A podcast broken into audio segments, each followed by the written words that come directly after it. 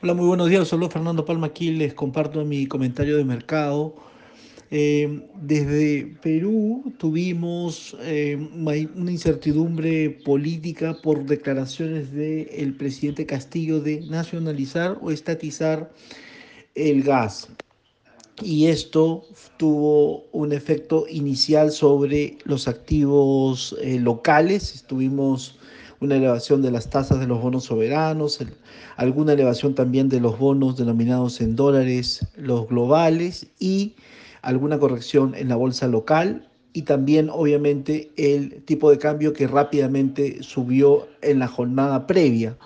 Hoy, luego de haber, eh, eh, haber lanzado un tuit eh, por la noche, el presidente Castillo estuvo centrado el tuit un poco en, moderar el, mensaje inicial y referirse más a una masificación del gas para la zona sur del país que efectivamente hacer una suerte de confiscación a través de una ley que podría ir en coordinación con el Ejecutivo y Congreso. Y luego, durante la mañana, se ha tenido un tuit también del ministro de Economía, Pedro Franque, quien reiteradas veces se ha, mantenido, se ha mantenido en contra de una nacionalización, de una expropiación, lo ha anunciado en cuanto foro haya estado eh, presentándose y también ha ratificado que se refería a la masificación del gas.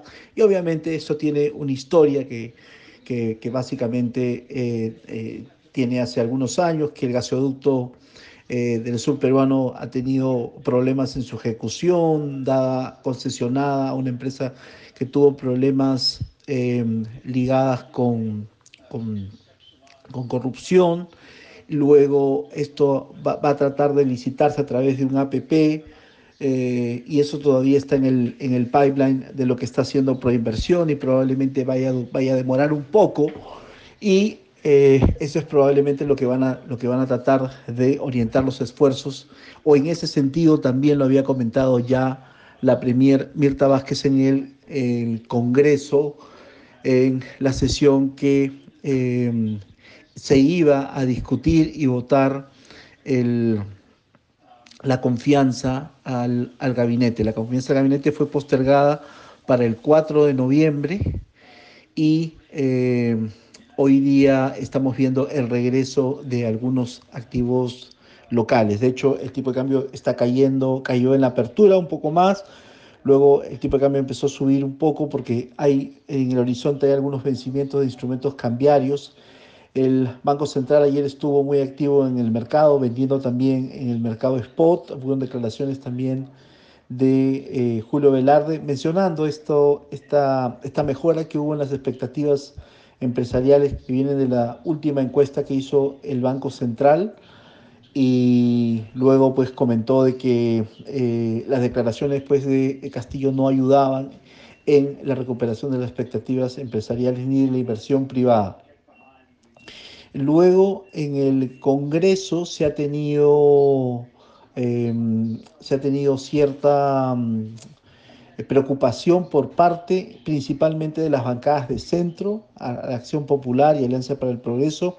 De hecho, el vocero de Alianza para el Progreso dijo que cuando se reanude el debate se le va a preguntar a la ministra qué es realmente a qué se refiere exactamente respecto a la expropiación o nacionalización del gas. Ya fue declarado por el presidente y también por el ministro de Economía, pero esto es dirigido hacia la ministra. De hecho, eh, eh, la congresista también, Patricia Chirinos, ha enviado un oficio que se, va a, se va a reiniciar la sesión la próxima semana, el 4 de noviembre, y el primer tema que se va a tocar es efectivamente una aclaración por parte de la Premier. La Premier eh, seguramente hoy estaría declarando en, el itinerario de viaje que tiene, está en reuniones de mesa de diálogos, en, entiendo, en Puno, y también se va a reunir con los pobladores en, Apurímac, eh, tratando de liberar este bloqueo del corredor minero sur que salía la producción de la minera MMG Las Bambas. Eso es por el entorno local.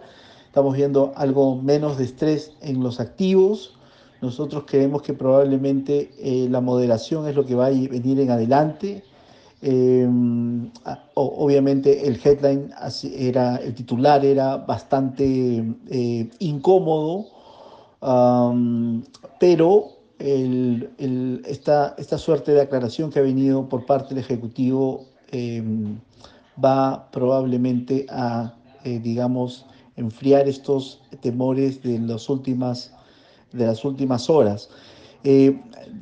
Eh, de, hecho, em, luego probablemente de la presentación de la ministra y las aclaraciones que se tengan que hacer durante la próxima semana, había, antes de la presentación em, de la ministra, un sesgo a que eh, obtenga la confianza por parte de los congresistas de eh, los congresistas digamos, de, la, de esta bancada que yo le llamo bancada castillista, más los aliados de Juntos por el Perú y también eh, algunos votos que iban a venir de, de, las bancadas de centro como Alianza para el Progreso y parte de Acción Popular, en especial los eh, Acción Populistas que vienen del interior del país.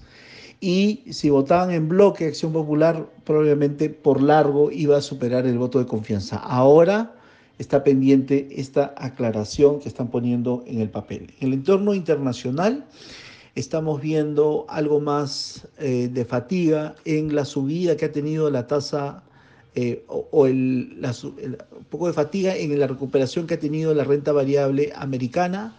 Eh, la renta americana borró las pérdidas del, mes de septiembre, se borraron todas las pérdidas y ya nuevamente se visitaron máximos históricos. Esto también va en línea de una caída importante de la tasa del Tesoro americano que llegó a estar en la marca de 1,70 para ubicarse en el momento alrededor de 1,54, 1,55. Seguimos viendo la tasa del Tesoro americano en 1,70 o, ligeramente por encima al cierre del año. Lo que se ha empezado también a eh, incrementar es la probabilidad de mayores ajustes en eh, elevaciones de tasas por parte de la Reserva Federal entrado 2022.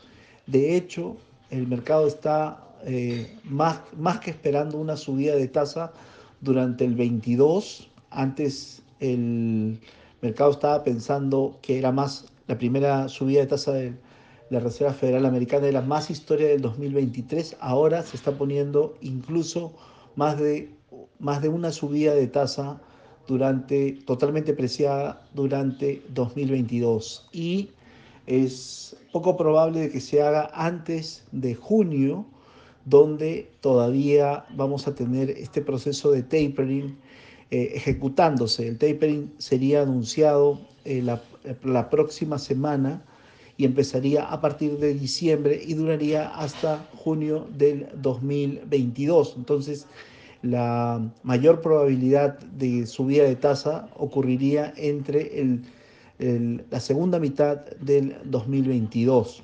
Usualmente la Fed se toma más tiempo eh, de lo que el mercado está anticipando. De hecho, eh, la curva americana se ha aplanado, las tasas, las tasas de corto plazo, es decir, dos años subiendo, la tasa del 10 años, del 30 años subiendo, de hecho el 30 eh, negociado en algún momento y ahora estamos cotizando por debajo del 2%, estamos cotizando en 1,95 la tasa de el 30 años. El euro sigue eh, sobre la marca del 1,16, que es una marca importante, tampoco ha tenido un recorrido, un recorrido al alza muy importante se mantiene en, este nivel. Hay riesgos, siempre comentábamos por debajo del 1.16 que tendríamos otros niveles, pero no, estamos viendo tampoco que se acelere tanto la tasa real. Eh, desde el punto de vista de eventos en adelante, estamos viendo